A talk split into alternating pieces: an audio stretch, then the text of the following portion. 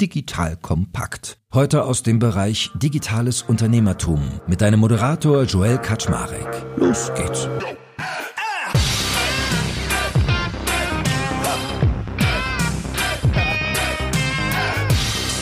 Hallo Leute, mein Name ist Jay Kaczmarek. Ich bin der Geschäftsführer von Digital Kompakt und heute wird es für mich ein bisschen romantisch. Ich habe nämlich einen Helden meiner Kindheit, genauer gesagt sein Produkt im Gespräch und zwar den lieben Andreas Ronken von Ritter Sport. Ich habe gelernt, er ist schon seit 15 Jahren bei der Quadratisch Praktisch Gut Firma und ich glaube, jeder von uns hat sofort ein Bild im Kopf und ich möchte das heute mal ein bisschen von hinter den Kulissen quasi gegenchecken. Das heißt, ich werde mit dem lieben Andreas mal drüber reden, wo steht ein Rittersport eigentlich, wie ist so das Produkt, wie viel verkaufen sie, in welchen Märkten. Das ist so ein bisschen die Sachebene, aber natürlich will ich auch ganz viel lernen über die Innovation die dort passiert. Also gibt es Direct-to-Consumer? Wie ist es mit Nachhaltigkeit zum Beispiel bei Kakao oder auch bei der Verpackung? Wie ist es insgesamt mit so einer coolen Marke zu arbeiten und und und? Also ich glaube, heute wird es nicht langweilig.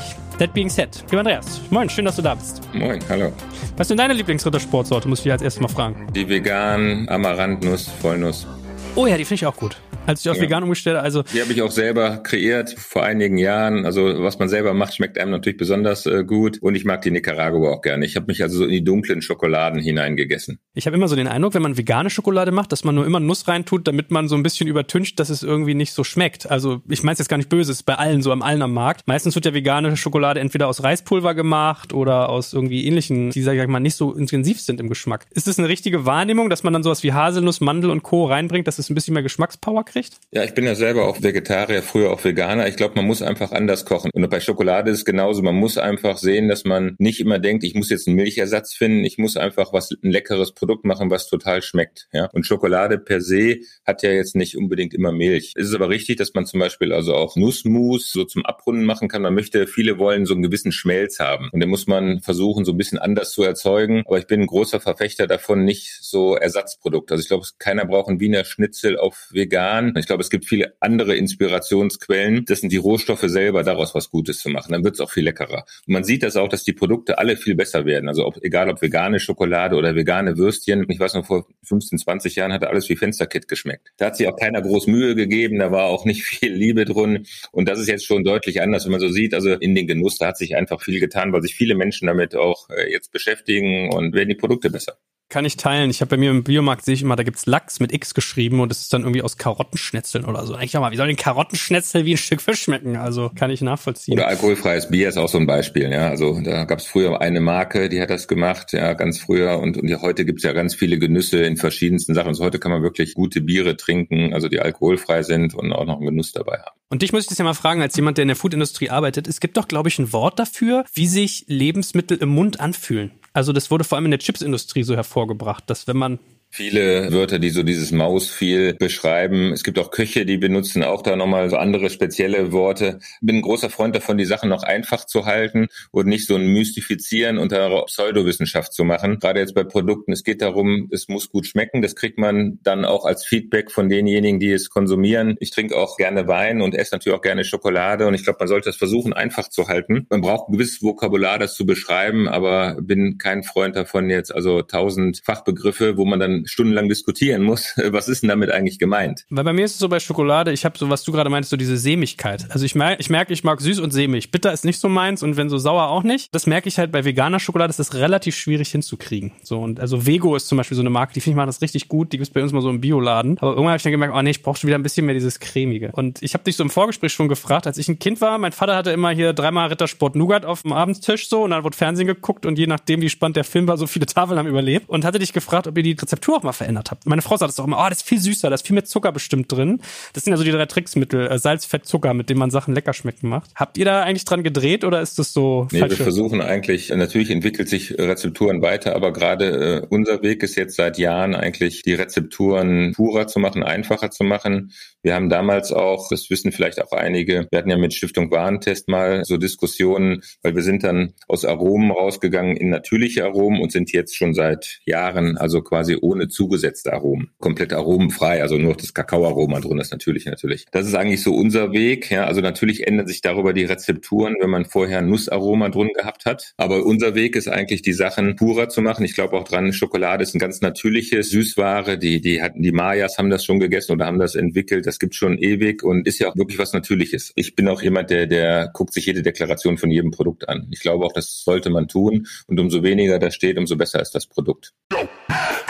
Werbung. Aufgepasst! Wenn du ein B2B-Unternehmen bist, möchtest du jetzt deine Sales Pipeline mit neuen B2B-Leads füllen und dafür empfehlen wir dir unseren Partner SalesViewer. SalesViewer lässt sich total einfach erklären. SalesViewer entschlüsselt nämlich Unternehmen, die deine Webseite besuchen und zeigt diese in Klarnamen an. Du und dein Team sehen also ganz genau, wer eure Webseite besucht und wofür sich diese potenziellen KundInnen interessieren. Und dann gibst du einfach Vollgas, denn du kannst diese Unternehmen dann ja zielgenau ansprechen und einfach zu neuen KundInnen machen. Im Marketing und Vertrieb ist das also eine Wahnsinnsunterstützung für die B2B-Lead-Generierung. Deshalb nutzen schon viele Marktführer wie Stepstone, Avato Systems, Spot5, Talon One oder die Vodafone-Tochter Grand Centric Und generieren damit täglich neue B2B-Leads. Und wenn das für dich interessant ist, dann teste SalesViewer doch einfach mal kostenlos. Alles, was du dafür wissen möchtest, findest du unter folgender Weiterleitung digitalkompakt.de slash salesviewer. Und wie immer verlinke ich dir das auch auf unserer Sponsorenseite unter digitalkompakt.de slash Sponsoren. Das war's mit dem Werbespot.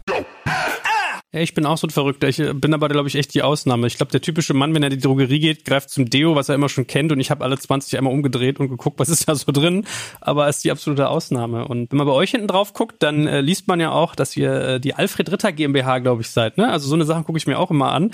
Nimm uns doch mal mit hinter die Kulissen. Gib uns mal ein Feeling. Wo steht ihr denn eigentlich? Also was macht ihr so für Umsatz? In welchen Märkten? Wie viele Mitarbeiter habt ihr? Seid ihr eigentlich so, ein, so noch so ein Familienunternehmen? Seid ihr mehr Mittelständler? Wie muss man euch vorstellen? Wir sind auf alle Fälle ein Familienunternehmen, mittelständisch, 500 Millionen Umsatz. Wir sind in über 100 Ländern, betreiben wir die Schokolade, aber natürlich den Fokus haben wir immer da, wo wir auch eine eigene Organisation haben, eine eigene Vertriebsorganisation. Wir duzen uns alle hier, wir laufen auch hier eigentlich alle so in T-Shirts rum, also sind sehr stark familiengeprägt, sehr informell. Wir haben auch folierte Dienstautos in Rittersportfarben, Privat-PKWs können auch foliert werden. Die Mitarbeitenden sind sehr, sehr lange dabei, ja, also in der Regel sehr, sehr, wir feiern immer 30, 40 Jahre Jubiläum und typisch sozusagen im positiven Sinne dieses Familienunternehmen und, und natürlich so eine sehr hohe Bindung, Emotionalität zur Familie, uns einen sehr starken Rückhalt gibt und uns auch gerade im Thema Nachhaltigkeit äh, extrem stärkt und sonst könnten wir die Sachen gar nicht so machen. Ja, das, das ist so ein bisschen so in der Box, Rittersport. Und wie viele MWDs arbeiten für euch? Also Mannequin, Weibplan und dazwischen? 1700, ich glaube so um die 400 schon in Nicaragua. Also wir haben also eine sehr große eigene Kakao-Farm, El Cacao in Nicaragua. Das sind auch festangestellte Mitarbeitende. In Waldenbuch so ungefähr um die 900 Leute und der Rest verteilt sich sozusagen so international. Ich muss ja gestehen, ich war ein bisschen enttäuscht, als ich äh, vor kurzem in New York war, in so einem südkoreanischen Delhi und habe da auch ganz viel Rittersport gesehen, weil ich mal so dachte, was ist das? Ich dachte, ich komme nach USA und hier gibt's nur den krassen American Stuff, aber nein, es ist schon, also ihr seid schon echt ein globales Phänomen. Und ist es bei euch so, dass ihr eine Organisation seid und zieht alles durch oder ist es so der Classic, man hat so die alte Organisation, die macht Schokolade und dann den Digitalarm, der macht so den ganzen innovativen Shit? Nee, wir, wir versuchen das sozusagen so zu vereinen. Wir haben auch eigene Startups, in denen wir natürlich auch sozusagen als, als eigene Inspiration nutzen nutzen und wir versuchen auch über die Innovation viel digital reinzubekommen und über die Vermarktung. Also wir glauben schon daran, dass das nicht so funktioniert. So der eine macht Oldschool, der andere New School. Wir versuchen das sozusagen zu vereinbaren, sozusagen, dass das irgendwie alles einzahlt auf Rittersport. Beides hat auch so eine Berechtigung, ja. Also alles, was immer so als the new shit gepriesen wird, ist auch nicht unbedingt immer alles gut. So die Kombination, sag mal, Design Thinking ist ein tolles Tool, aber man sollte es da einsetzen wie ein Akkuschrauber, wo es, sinnvoll ist und braucht man jetzt nicht einsetzen, wenn man eine Lagerhalle Lagerhalle baut, ja. Und sag mal, was, was ist so euer Geheimrezept eigentlich, um euch in den LEH-Regalen gegen die ganzen Riesen durchzusetzen? Weil wenn ich so an Schokolade denke, dann denke ich, großer Wettbewerb von euch wird Milka sein. Milka gehört zu Mondelez, wenn ich mich nicht täusche. Die machen halt mal eben stramme, weiß ich nicht, 27 Milliarden Umsatz, so in dem Dreh wahrscheinlich. Dann denke ich an sowas wie Ferrero. Also die haben ja auch ganz viele breite Produktpaletten von irgendwie Rocher über Kinderriegel über was weiß ich nicht was.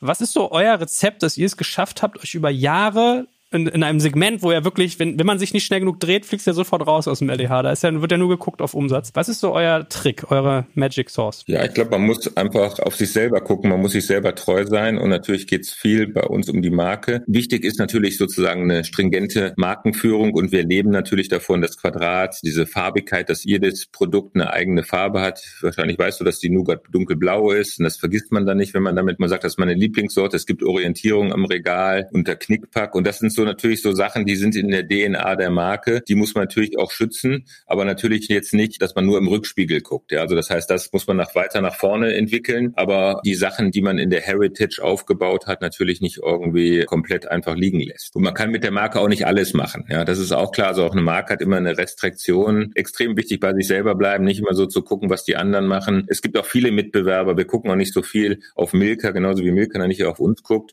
Aber natürlich gibt es auch Startups, die im Prinzip auch einen neuen Ansatz haben, die auch anders starten. Und ich sehe das auch nicht unbedingt als Konkurrenz. Ich sehe das eher so als Marktmitbegleiter, ja, oder auch Marktmitentwickler. Es gibt viele Themen und ich habe keine Angst, dass der Markt zu klein wird für Schokolade. Hm. Aber es stimmt wirklich, äh, wenn ich so gerade so durchdenke, Knusperflakes ist gelb, Joghurt ist weiß, äh, hellblau ist Alpenvollmilch. Das ist krass eigentlich. Ja, das lernt man. man. Man hat da viel gelernt, ja, genau. Ich glaube, es ist so ein Satz, den du in deinen 15 Jahren wahrscheinlich schon tausendmal hast fallen lassen, aber geh doch noch mal ein bisschen auf das Quadrat ein. Also da gab es ja auch große Themen hier rund um Patente und irgendwie, man klagt sich dann halt auch manchmal so seinen Weg ein bisschen frei. Also das ist was, was ihr sozusagen sehr protektiv betrachtet, so wie Milka wahrscheinlich sein Lila. Welche Bedeutung hat das und wie, wie geht ihr damit um und wie schafft ihr es auch, sowas abzusichern? Das Doofe ist immer so ein bisschen, wenn man da angegriffen wird, muss man sich auch im Notfall mal über die Rechtsmittel behelfen. Aber für uns vielleicht wichtiger nochmal vielleicht zum, zum Quadrat. Also das Interessante ist, dass Clara Ritter das wirklich erfunden hat. So heute würden wir sagen, also ganz klar so durch Startup-Methoden. Wir haben hier neben einem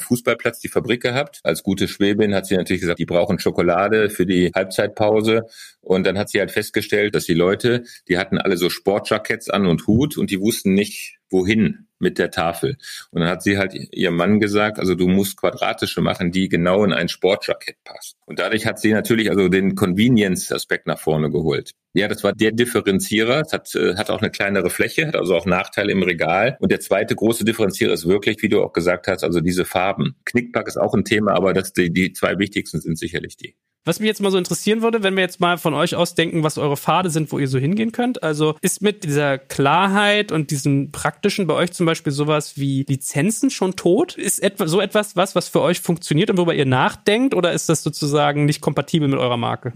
Ja, doch, absolut. Dieser Trend so zur Individualisierung, der ist einfach ja schon seit langem da. Und äh, wir haben jetzt auch äh, gerade vor kurzem neu gelauncht, einen neuen B2B-Zweig. Da kannst du deine eigene Tafel komplett selber designen. Also auch wenn du jetzt eine Hochzeit hast, also im kleinen Maßstab 50 Leute oder sowas, nicht so viel teurer als die normale Schokolade, weil halt einfach über Digitaldruck das jetzt sozusagen möglich ist, dass du dann dein Foto da hochladen kannst und deine eigene Folie haben kannst. Das ist jetzt eigentlich alles so möglich. Ja, es gab vorher immer so die Sachen, dass es auch so sicher ist und dass es auch äh, gut funktioniert in der Lebensmittelindustrie. Und das, das geht jetzt. Ja, wir machen Tafeln, was weiß ich, für, für Deutsche Bundesbahn, Lieblingsgast, ja, so für, das da können schon größere Mengen und, und natürlich aber auch kleinere Sachen. Und sag mal, wir haben ja eben auch so über euren Markenkern geredet, über eure Märkte und ein Thema, was man vielleicht mal ansprechen darf, weil ich würde mal behaupten, ich unterstelle euch da keine böse Absicht, euch hat es aber ganz schön ins Gesicht geschlagen, war ja vor kurzem, dann hast du es auch hinter dir, das ganze Thema mit Ukraine, weil ihr ja irgendwie auch in Russland weiter eure Schokolade verkauft habt. Was waren denn so eure Learnings Learnings draus und eure Momente? Wie das so ist in so schwierigen Entscheidungen, ist quasi wirklich ein Dilemma zwischen Haltung und Verantwortung. Haben wir dann auch abgewegt, was heißt das denn? Ja, also was spricht denn dafür, aus dem Markt freiwillig jetzt auszutreten? Und dann haben wir das natürlich auch alles mal angeschaut, was das bedeutet. Das sind hohe, sehr hohe zweistellige Millionensummen, die es bedeutet, freiwillig auszutreten. Wir haben eine recht große Menge, ungefähr 15 Prozent an, an Volumen, an Tonnage, was wir für Russland produzieren, sind einfach auch Arbeitsplätze, die man dann umstrukturieren konzentrieren muss. Es fallen dann Arbeitsplätze weg. Und wir haben natürlich auch Verpflichtungen gegenüber Kakaobauern, die wir langfristig so nicht halten können, weil einfach weniger Kakao gekauft wird. Und dann haben wir uns überlegt, was steht denn auf der Positivseite? Wird denn Putin aufgrund, wenn jetzt keine Schokolade ist, wird er da seine Meinung ändern? Das wird er wahrscheinlich nicht. Und wir zahlen Steuern dort. Ja. Deswegen haben wir auch gesagt, wir, wir spenden die Gewinne, die wir 2022 machen werden. Wir haben gesagt, im Endeffekt, das gibt einen großen Shitstorm.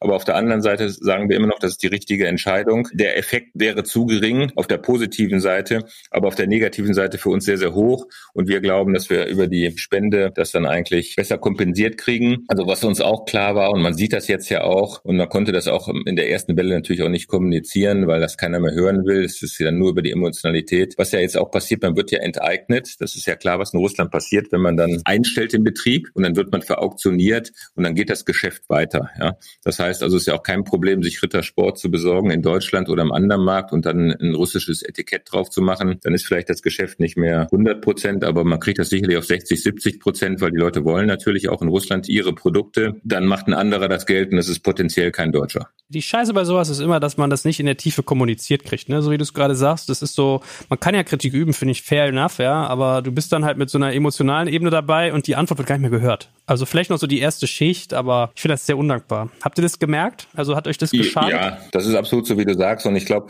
man muss das auch so nehmen. Früher war es so, jeder ist ja in Deutschland äh, Fußballtrainer, Nationaltrainer und weiß, wie die Mannschaft hätte besser aufgestellt werden können. Da war es noch alles lustig. Heute ist jeder Virologe, heute ist jeder CEO, heute weiß jeder, was richtig ist. Auch die Leute, die keine Verantwortung tragen, wissen aber, was andere Leute, die Verantwortung tragen, machen müssten. Ich glaube, so ein bisschen in der Welt leben wir. Wir haben halt viele Informationen Informationen heißt nicht immer Wissen. Für mich war es trotzdem auch ähm, schockierend. Ich bin auch wirklich auch selber bedroht worden und es war schon, schon heftig. Ja, das gehört einfach auch mit dazu. Man kann sicherlich auch viel lernen und was man auch lernen kann und was wir auch gemacht haben, wir haben dann nachher nicht mehr diskutiert. Man kann so einen Kampf nicht gewinnen. Man kann auch die Meinung haben, das ist die falsche Entscheidung. Das muss man auch akzeptieren. Es wäre natürlich schön im Land der ehemaligen Dichter und Denker, dass man die Sachen mal diskutiert, sich zuhört und dann sagt, okay, ich mache mir die Meinung und nicht die Meinung macht auf einem Twitter-Post von einem Herrn Melnick oder und so weiter, ja. Ich mag immer gerne, es gibt so ein Bild, da habe ich mich ja manchmal aber auch bei, da siehst du so ein Strichmännchen vom Computer sitzen und von hinten kommt so eine Stimme aus dem Off, Schatz, kommst du ins Bett? Ja, gleich, ich mache gerade was Wichtiges. Was ist es denn? Someone is wrong on the Internet. Dieses so, ah, da macht jemand was Falsches, ich muss ihn korrigieren und dann hackst du in die Tasten. Das ist schon irgendwie so ein Ding. Aber gut, zurück zu den schöneren Themen, äh, Innovation und Nachhaltigkeit. Also du hast ja eben mal schon erzählt, ich könnte mir jetzt auch mal eine Digital Kompakt Rittersport machen, irgendwie in unserem Digital Kompakt Pink. Wie ist denn generell das Thema D2C bei euch gelagert? Also ich könnte mir vorstellen, das wäre bei euch echtes Potenzial, wenn man sich den Einzelhandel irgendwie umgehen kann. Aber wahrscheinlich ist es nicht so trivial oder auch eher, musst ja mal gucken, wie viel, wie viel Umsatz machst du, wie viel Marge etc. etc. Welche Rolle spielt das bei euch? Es ist wirklich, wie du sagst, gar nicht so trivial. Es fängt erstmal damit an, dass Schokolade nicht wärmestabil ist. Also Versenden von Schokolade, ich sag mal, wir sehen ja, jetzt haben wir es gerade wieder 32 Grad. So zwischen Mai und September ist das schon schwierig. Und jetzt irgendwie so mit Kühlakkus, das ist eigentlich auch keine Lösung. Das ist ja nachhaltig eine große Sünde. Das kann man nicht machen oder mit Trockeneis oder sowas. Und es gibt noch nicht diese Strukturen. Vielleicht setzt sich da ja was durch äh, mit Flingen, Gorilla und Co. Da geht das natürlich auch wieder, ja. Aber das ist sozusagen wirklich ein, ein Hindernis schon. Ich glaube auch, also der stationäre Handel, der wird überleben und seine Berechtigung haben. Es wird aber natürlich auch online, was es immer gibt, und es wird auch noch stärker werden. Es wird ein hybrides Modell geben. Aktuell braucht Schokolade noch Impulse. Also Schokolade ist auch etwas, man nicht unbedingt immer direkt auf dem Einkaufszettel, ja, so wie die Nudeln und die Haferflocken. Das nutzt auch der Händler. Da setzt er dann Impuls heute für äh, 89 Cent in der Aktion. Das ist nicht immer das, was wir lieben, aber das ist natürlich auch so ein bisschen der Kategorie getrieben, weil man sagt, naja, eigentlich, ich fahre da mit dem Einkaufswagen vorbei, da ist eine große Zweitplatzierung und dann ist, kann ich die nur doch mal wieder mitnehmen. Habe ich doch in der Kindheit schon gegessen. Impulse muss ich auch digital setzen. Äh, wir sind immer mehr digital. Ich bin auch ein großer Fan, bin auch sicher NFT und Krypto und Metaverse. Da wird was kommen, ist noch nicht klar, welche Sachen kommen und was sich durchsetzen wird und auch Web 3.0 wird kommen. Die Frage ist halt nur, welche Ausprägung und wie. Und ich glaube, da muss man auch experimentieren und das tun wir auch, um zu gucken, was im Prinzip ankommt und was auch Freude macht. Ja. Ich kann mir auch vorstellen, wir haben sehr viele Fans, die Einhornschokolade, die kam super an, ja, dass man das auch über ein NFT digital was machen kann, ja, dass da auch Leute Spaß haben und sich nur eine Pappschachtel zu sammeln, sondern vielleicht auch so ganz spezielle Designs, äh, NFTs äh, von Rittersport auf der digitalen Seite, ja, einen kleinen Token kriegt und dann nachher da irgendwas dafür Benefits kriegt und so weiter.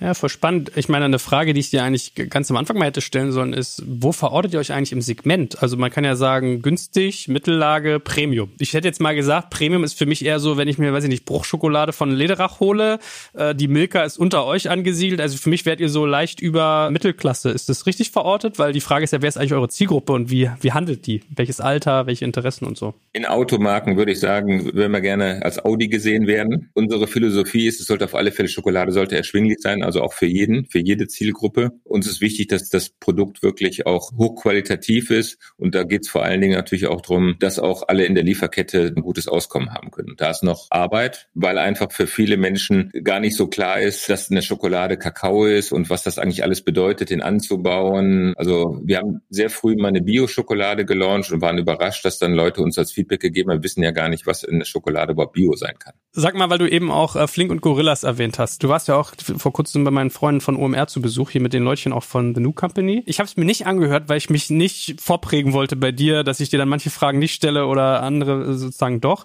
Ich habe aber aufgeschnappt, dass du irgendwie geschrieben hast, du glaubst jetzt nicht daran, dass Quick Commerce so der Heilsbringer ist. Was ist denn so deine Haltung zum Thema Gorillas, Flink und Co.?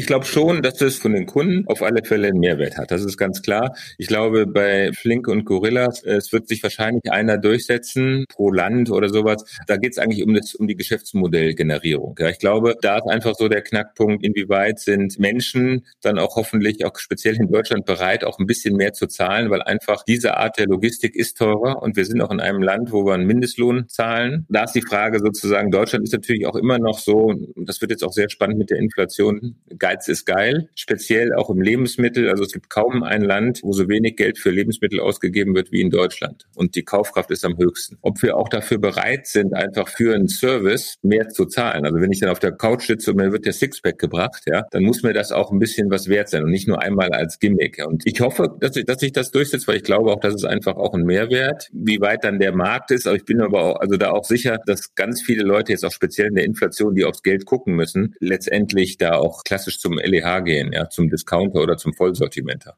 Also ich war gerade in den USA und dann habe ich meinem Vater erzählt, was hier los ist. Irgendwie dachte so, ey du Papa, hier gibt's irgendwie so eine Halbliterflasche Wasser kostet hier drei Dollar. Die kostet in Deutschland irgendwie 80 Cent oder 70 oder sowas. Ne? Und dann meinte er, vor 20 Jahren kam ein amerikanischer Kumpel nach Deutschland und hat sich gewundert, warum bei Hertha BSC die Eintrittskarten 15 Euro kosten. Da meinte er so, wo ist denn der Rest des Preises? Ich dachte, wieso? Ja, wenn du zum Super Bowl gehst, kostet die günstigste Karte 150 Dollar. Also, und das kannst du, glaube ich, mit Stories aus, wenn wir über Fleisch reden und so. Es ist erschreckend, ja. Und deswegen interessanter Case, über den du aufmachst, zu sagen, sich mal über das Preisgefüge Gedanken zu machen. Und jetzt hast du ja eben auch erzählt, dass ihr äh, immer diesen Impuls setzen müsst, weil ich habe so ein bisschen gerade so dieses Zitat von Steve Jobs im Kopf, als der damals den äh, Pepsi-CEO abgeworben hat und zu ihm meinte, ja, willst du dein Leben lang Zuckerwasser verkaufen oder willst du echt mal die Welt bewegen? So, und ich frage mich bei euch, wie schafft ihr denn auch so positive Akzente zu setzen, dass man Lust auf dieses Produkt kriegt? Weil unterm Strich ist es ein Genussprodukt, würde ich sagen, aber es ist jetzt wahrscheinlich nicht unbedingt gesund. Was sind denn eure Hebel, um dann digital zu sagen, alles klar, immer mal wieder diese Marke ins Gedächtnis bringen und, und, und? Schokolade ist ein Genussprodukt und ich glaube auch, dass Genussprodukte wichtig sind, genauso wie ein Wein und ein Bier auch ein Genussprodukt ist. Und wichtig ist, dass man sie natürlich dann auch sozusagen in Maßen genießt. Was ich mir wünschen würde und was wir versuchen würde auch als Impulse, dass wir jetzt speziell so auch in Deutschland so ein bisschen entdecken, dass Schokolade auch äh, kakaoiger schmecken kann. Hat automatisch weniger Zucker, auch mehr positive, gesundheitsrelevante Nährstoffe. Nehmen wir mal Italien, da essen die Kinder schon dunkel. Also meine Kinder, die kriegen nur dunkle Schokolade und die haben sich bisher noch nicht beschwert. Die wissen gar nicht, dass es, äh, die sind noch sehr klein, ja, 15 Monate, die wissen noch gar nicht, dass es Milchschokolade gibt. Ja.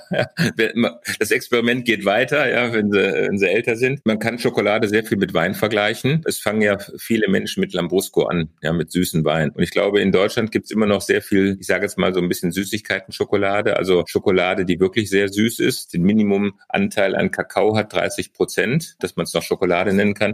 Und ich glaube, das Potenzial da ist, einfach kakaoiger zu essen. Und das aber auch mit Genuss, ohne dass es daran direkt bitter wird und astringierend, so was du auch so im Vorspann so mal gesagt hast, so bitter mag ich nicht. Dass die Leute so erkennen, genauso wie beim Lambrusco, nach dem Motto, ja, dann trinke ich mal ein Beaujolais. Also ich bin nicht direkt bei diesem Omedoc Ich, ich muss mich dahin entwickeln, ja. Und ich glaube, das ist auch so bei ganzen Nahrungsmitteln, egal ob es bei Käse ist, bei Genussmittel oder bei Whisky, ja. Die Leute fangen nicht an mit diesem Tod im Torf Whisky, ja. Ich glaube, das ist auch wichtig, wenn das, das ist bei Schokolade Schokolade ein bisschen passieren wird, gar nicht wegen der Menge, sondern eigentlich wegen der Wertschätzung auch für den Kakao. Was mich umtreibt, ist, dass Kakao ist sauschwer anzubauen, hat ganz viele Krankheiten. Es wird nur am Äquator in einem kleinen Gürtel wächst das. Das kostet ungefähr ein Drittel von dem, was Haselnüsse kosten. Und das ist nicht fair, ja. Aber es ist halt so, dass es Leute machen für weniger. Der, der, der Preis kommt eigentlich nicht hoch. Normalerweise regelt sich jetzt, wenn man sagt, naja, es ist einfach mehr Aufwand, ja. Also wenn man halt einen Stuhl hat, der viel aufwendiger zu produzieren ist als ein einfacher Hocker, Zucker, dann ist normalerweise der Markt so, dass der Stuhl halt dann teurer ist. Ja, bei Kakao ist das noch nicht so. Es hat viele verschiedene Gründe und ist leider auch sehr komplex. Das muss sich ändern. Und es fängt aber viel dabei an, dass man bei Schokolade mehr darüber reden muss über den Wein. Wo kommt denn der Kakao her? Was für eine Sorte Kakao ist das vielleicht? Ja, also die meisten kennen zur Schokolade. Schmeckt, schmeckt nicht, ist süß, ist nicht süß, ist dunkel, ist hell. Bevor ich mit dir mal das Thema Kakao vertiefe, mal so eine Randfrage. Habt ihr schon mal ausprobiert, sowas wie Vitaminschokolade zu verkaufen? Dass ihr einfach sagt, ihr setzt Vitamine zu und versucht die in so ein gesundes Eck zu rücken? Oder verträgt sich das auch nicht mit euren Werten? Ich glaube daran nicht, also dass, dass Schokolade mit Vitaminen dann sozusagen besser wird. Ich glaube, man würde den Mythos der Schokolade kaputt machen. Ich glaube eher, dass man so auf der natürlichen Seite versuchen kann, diese natürlichen Mikrostoffe aus dem Kakao rauszuholen. Da gibt es also auch Möglichkeiten, aber immer so auf der natürlichen Seite, so mit zugesetzten Vitamin D oder sowas. Ich glaube, das würde das so kaputt machen.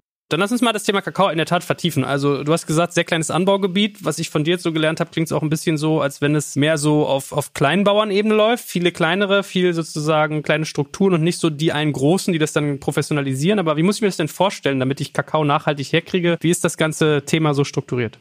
Ist ein komplexes Thema. Also ähm, Westafrika ist nun die größten Kakaoanbauländer, also äh, Elfenbeinküste Ghana, nochmal Südamerika, Nicaragua äh, ist ein kleines äh, Gebiet, aber da sind wir halt sehr viel tätig. In Afrika ist das extrem kleinbäuerlich, also die Durchschnittsgröße circa 1,5 Hektar. Das sind also alles kleine Größen, so 10.000 Quadratmeter. Das heißt, da kann eine Familie gerade so von ernähren. Es hat nie so Landreformen gegeben, wie es in Deutschland gegeben hat. Es ist auch nicht so, dass die Landrechte in Afrika immer alles eingetragen sind, ja, sind dann zum, zum Teil Leute in der dritten und vierten Generation auf dem Land und bauen Kakao an, haben aber keine Landrechte eingetragen, ja, oder weil sie es nicht kriegen. Also es gibt ganz viele Thematiken, wo die Regierung helfen müssen. Das Living Income, wie man so schön sagt, ja, oder nicht so schön sagt, zu gering ist. Ja, der Preis für den Kakao muss einfach hoch. Elfenbein und Ghana hat das versucht über ein Kartell, ist aber leider auch gescheitert. Ja, also es hat dann irgendwie zu viel graue Importe gegeben, dass das halt irgendwie umgangen ist. Der Markt geht mit dem Preis eigentlich nicht nicht so hoch, wie es eigentlich sein sollte für die Arbeit, die da drin steckt.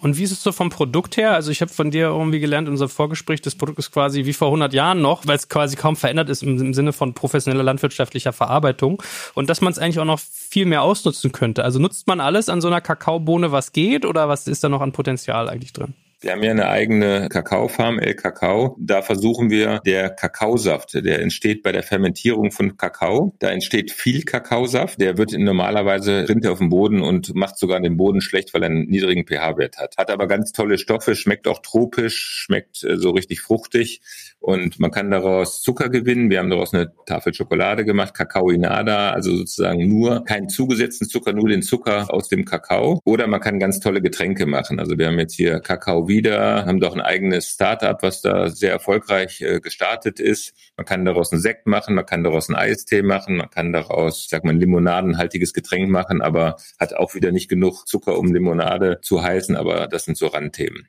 Man muss sich mal so vorstellen, ich glaube, so zwei Millionen Tonnen Kakao werden jährlich produziert allein in Westafrika. 800.000 äh, Kilo alleine Kakaosaft dann da nicht genutzt werden. Und das ist natürlich eine zusätzliche Einnahmequelle für die Kakaobauern. Sie können daraus Produkte machen. Man kann das sehr leicht eigentlich, wenn man das sozusagen so pasteurisiert, abkochen. Dann kann ich daraus dann halt alle möglichen Sachen weiterverarbeiten. Also wie man es mit Weintraubensaft oder mit Fruchtsaft im Prinzip auch macht. Man staunt manchmal. Ich habe das neulich in einem Beitrag von einer Bekannten gelesen, die in Sambia oft ist, dass wir auch bei Obst und Gemüse ganz viele Sachen nicht mehr essen, die man eigentlich essen kann. Also weiß ich, die Blätter von Kohlrabi und so eine Sachen. Ne? Also das gleiche gibt es bei Kaffee auch. Das ist Cascara. Es gibt auch ein Startup, da bin ich privat beteiligt, Up to Good, die auch versucht, ja, die Sachen zu nutzen. Ja, also einfach sozusagen die Beiprodukte. Ja, wir sehen das ja so bei Erdöl, da wird alles benutzt. Ja, bei so traditionellen Produkten wie Kakao und Kaffee sieht man einfach, da ist einfach noch Potenzial. Ja. Ach, das ist auch bei Tieren ganz schlimm, wenn du hier so Massentierhaltung siehst, aus Schweinen ja. wird alles gemacht. Äh, aus der Haut Handschuhe, aus den Sehnen ja. dies, aus den Füßen das, die Nasen gehen nach China, ganz schlimm. Ja. Also von daher, ja krass, dass es immer nicht mehr so ist. Aber wie ist denn insgesamt, also ich habe die Tage zum Beispiel auch einen Beitrag gelesen von meinen Freunden hier von Coro, dass es mittlerweile auch ganz vielversprechende Experimente gibt mit veganem Kakao, also der dann wohl aus so einer Mischung von fermentiertem Hafer und Hefe, glaube ich, erzeugt wird. Habt ihr euch mit sowas auch schon mal beschäftigt? Ja, es, es gibt so Startups, die arbeiten auch einfach sozusagen Kakao aus dem Reagenzglas. Ja. Ich persönlich halte nichts im Sinne von Nachhaltigkeit von dem Ansatz. Man kann natürlich sagen, so Kakao hat so viele Nachhaltigkeitsprobleme. Jetzt machen wir uns das einfach halt selber aus dem Reagenzglas. Unabhängig mal vom Geschmack, ganz anders ist, ist aber das Problem nicht gelöst, dass wir ganz, ganz viele Leute von Kakao leben. Wir haben uns auch überlegt, zum Beispiel, dass wir gar nicht mehr aus Afrika Kakao kaufen. Wir können sagen, Südamerika ist das alles ein bisschen einfacher, also strukturierter und auch so das Thema Kinderarbeit kann man da wirklich richtig gut ausschließen. Ja, in Nicaragua sowieso, ja, aber auch in anderen Ländern wie Ecuador, da kann man das wirklich sozusagen 100 Prozent garantieren, wenn man das richtig macht. Aber das hilft den Afrikanern auch nicht, also weil da leben ganz, ganz viele Menschen davon und wenn keiner mehr bei denen kauft, die haben auch wirklich keine andere Einnahmequelle. Ja, ich weiß nicht, was dann passiert. Ja, die Lösung muss sein, mit den Menschen und natürlich auch die Regierung und auch die NGOs, die müssen alle zusammenarbeiten, da eine Lösung findet, dass es halt sozusagen Schritt für Schritt besser wird. Wie ist es sonst so mit euren Produktinhalten? Also nicht nur was drin ist, sondern auch was draußen ist. Ähm, das Thema Verpackung ist ja auch so ein Thema, wenn man über Plastik redet. Eure schönen bunten Verpackungen sind wahrscheinlich beim Recycling irgendwie dann, manchmal werden die dann zum Bumerang, wenn halt da erdölbasiertes Plastik drin ist. Was tut sich denn da? Unsere Folie ist übrigens auch gar nicht so schlecht. Wir haben, die ist sogar Cradle to Cradle zertifiziert. Bronze ist auch wirklich recycelbar. Das Problem ja auch, was wir in Deutschland speziell haben mit, mit Kunststofffolien, dass es keine Standards gibt und dass die Kunststoffe nicht untereinander recycelbar sind. Also wir haben kein vernünftiges Recycelsystem. Ja. Kunststoff per se könnte man wirklich sehr gut in Kreislauf bringen, aber das, was wir an, an Vielfalt haben, da, da müsste es einfach Regelungen geben, dass manche Sachen nicht mehr zugelassen werden. Wir müssen uns auf Standards einigen. Wir werden Papierverpackungen entwickeln, wir haben Prototypen entwickelt, wir werden demnächst auch in einer von unseren Ranges komplett auf Papier umstellen. Dieses Credit to Credit finde ich eine gute Geschichte. Also immer am Anfang denken, wo endet das Thema, ja, und die Verpackung schon wieder als Rohstoff sehen, ja. Wir wissen, dass die, die jüngeren Generationen viel, viel nachhaltiger sind, als zum Beispiel als meine Generation, also viel mehr Interesse, die, die lesen auch mehr, die wollen wissen, warum, was ist damit, in welchem Kontext ist das Produkt entstanden, sind auch bereit, mehr für Nachhaltigkeit zu zahlen. Hoffe nur, es gibt jetzt schon so die ersten Studien, wo jetzt auch das erste Mal die Kaufkraft jetzt äh, signifikant weniger wird, dass sich das nicht speziell in Deutschland auch wieder ändert, ja, dass man sagt, oh, jetzt habe ich dann 200 Euro oder 100 Euro im Monat weniger und jetzt muss ich gucken, wo ich spare und dann darf es mal ein bisschen weniger Nachhaltigkeit sein, ja, dass das wieder so geopfert wird, ja. Man merkt bei Papier, dass das so ein bisschen auch weg ist. Also wir haben auch unsere Sekundärverpackung auf Papier umgestellt, also die Minis, ja, also von dem Plastik weg. Wir merken aber da kein positives Feedback, ja, weder im Verkaufszahlen noch in, es scheint auch so ein bisschen, dass das Thema irgendwo etwas ruhiger geworden ist, ja. Ja, schade. Und jetzt würde ich ganz, als letztes gerne noch von dir wissen, du hast jetzt mehrfach auch gesagt, Startup hier, Startup dort, also wenn ihr Ableger habt, was ist denn da so euer System? Wie, wie macht ihr das und welche Themen lagert ihr aus und welche behaltet ihr drin? Wir haben im Prinzip einfach auch angefangen zu experimentieren. Unser erstes Startup war Purmacherei. Also wir wollten pure Produkte machen und das erste pure Produkt war Haferhubs. In einigen Lebensmittelhändlern, Rewe, Budkowsny und so weiter, ist das schon so vertrieben und online. Wir haben das äh, bewusst intern gemacht. Die sind ein bisschen ausgelagert bei uns, aber hier in Waldenbuch. Wir glauben daran an ganz kleine Teams, die sich die Hilfe überholen können vom Mutterschiff. Ja, aber nur dann, wenn sie wollen. Das zweite Startup ist das, was ich eben erwähnt habe, dieses Kakao wieder, Getränke basierend auf Kakaosaft. Unser Ansatz ist so, die sollen großmöglichste Freiheit haben, die Unterstützung kriegen, wenn sie welche haben wollen, wenn sie Themen haben, Lebensmittelrecht, irgendwie legale Sachen oder irgendwas, wollen auch vielen Menschen die Möglichkeit geben, dort zu arbeiten. Also es gibt auch so einen Austausch. Manche sind so nach zwei Jahren kehren dann auch wieder zurück, die kehren aber auch anders zurück, weil sie zwei Jahre quasi in einem Startup waren.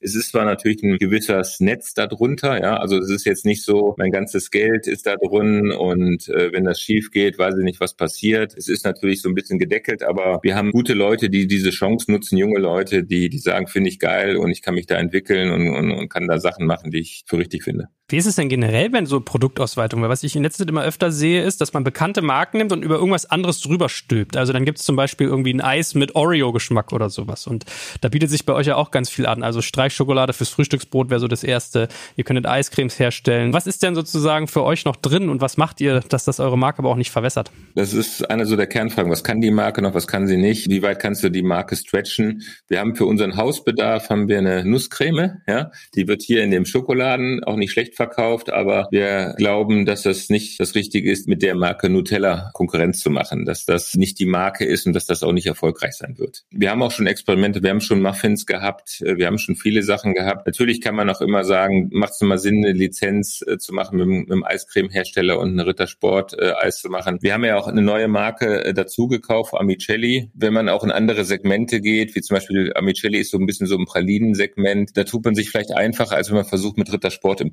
Pralinen-Segment. Da haben wir auch ein bisschen was, aber das ist so eine Frage, die, die ist auch nicht so beantwortet, aber wichtig ist, dass man sich auf den Kern fokussiert und nicht zu viel. Die, die Gefahr der Verbesserung ist einfach da, wenn ich da zu viel mache. Wenn ich da ein Eis mache, das machen. Wenn ich ein großer Hersteller bin, habe ganz viele erfolgreiche Marken, dann kann ich viel Cross-Marketing machen. Dann ist das sicherlich gut. Da kann ich auch damit anders umgehen. Ja, ja ich habe es gerade gedacht, also wenn du dann so Popcorn mit äh, Milka-Geschmack siehst oder so oder Brezeln, die so Schoko ummantelt sind, ne? Also bei dir wird sich das anfühlen wie Frevel, komischerweise, weil der Chor ist einfach anders. Kann ich schon das verstehen. ein bisschen unehrlich anfühlen und irgendwie, dass wir uns weggehen von dem, was wir eigentlich sind. Und wenn man auf einmal so das macht, was die anderen auch machen, nur wenn man denkt, das ist halt ein Business, dann wird's halt gefährlich. Wer wäre denn für euch aber noch ein Kaufobjekt, dass man das ausweitet? Also ihr könntet, würdet ihr zum Beispiel irgendjemand kaufen, der so Trinkerkau herstellt, so à la Nesquik oder Suchard oder sowas oder Eishersteller oder oder oder. Gäbe es da noch andere Objekte, wo ihr sagt, oder hier New Company, zu sagen, hey, guck mal, wir haben irgendwie Nähe und so weiter. Gibt es da Sachen, die Sinn machen und die irgendwie naheliegen? Nicht unbedingt. Ich glaube, wenn wir was kaufen, dann muss es irgendwie so in unserem Kompetenzbereich liegen. Also da müssen wir uns irgendwie schon so ein Stück weit auskennen. Also schokoladenhaltiges Produkt wie zum Beispiel mit Amicelli, das haben wir sehr gut übernehmen können, weil wir kennen uns in diesem Markt so aus. Natürlich alles, was mit Kakao zusammenhängt, ist für uns spannend. Wir halten die Augen natürlich und die Ohren auch immer offen. Wenn es passt, dann ist es super. Ansonsten Konzentration auf den Kern, einfach gute Schokolade machen. Das ist so unsere Mission. Wir sagen ja auch immer so, für uns der Purpose ist, also das Richtige tun, um richtig gute Schokolade zu machen. Da haben wir noch viel zu tun. Ja, also wir haben viel zu tun in der gesamten Wertschöpfungskette, die wirklich gut zu machen. Es geht weiter. Das ist eine Reise. Da muss man offen und ehrlich sein. Das ist auch das, was Spaß macht und was auch sinnhaft ist. Das klang für mich wie ein gutes Schlusswort. Und äh, offene Ohren ist auch ein gutes Stichwort gewesen. Ich glaube, die waren heute bei ganz vielen Menschen offen, auch bei mir. Vielen, vielen Dank, dass du uns da mal hinter die Kulissen mitgenommen hast, lieber Andreas. Und äh, auf die nächsten 15 und viel Erfolg bei euren ganzen Vorhaben noch. Ja, vielen Dank. Dankeschön. War sehr nett. Dankeschön. Danke fürs Zuhören beim Digital Kompakt Podcast. Du merkst, hier ziehst du massig Wissen für dich und dein Unternehmen heraus. Wenn du mit uns noch erfolgreicher werden möchtest, abonniere uns auf den gängigen Podcast-Plattformen. Und hey, je größer wir werden, desto mehr Menschen können wir helfen. Also erzähl doch auch deinen Kolleginnen und Kollegen von uns. Bis zum nächsten Mal. Jetzt kommt ein kleiner Werbespot. Aufgepasst! Heute gibt's Werbung in eigener Sache. Wir wollen dich nämlich besser kennenlernen, weil viele hören Woche für Woche unseren Podcast und dabei wissen wir gar nicht immer, wer genau diese Leute sind. Und natürlich wollen wir ja aber wissen, wer du bist, um unseren Inhalt auch an deinen Interessen ausrichten zu können. Und um das zu ändern, habe ich eine Umfrage vorbereitet. Dort kannst du uns erzählen, wer du bist und wofür du dich interessierst. Und was du davon hast, naja, ich meine, je besser wir dich kennen, desto besser können wir unseren Podcast an deine Bedürfnisse anpassen. Und dann spreche ich auch keine Werbung mehr für Penispuppen und Online-Casinos ein, wo dich womöglich ganz andere Dinge interessieren. Nein, kleiner Spaß. Spaß und trotzdem, du tauschst fünf bis zehn Minuten deiner Zeit gegen viele Stunden noch bessere Unterhaltung und tiefen Wissen in der Digitalwirtschaft. Klingt für mich nach einer Win-Win-Situation und geh doch also daher mal auf die Seite digitalkompakt.de slash Umfrage. Fülle diese nach bestem Wissen und Gewissen aus und freue dich in Zukunft auf noch besseren Content auf Digital Kompakt. Ende der Werbung.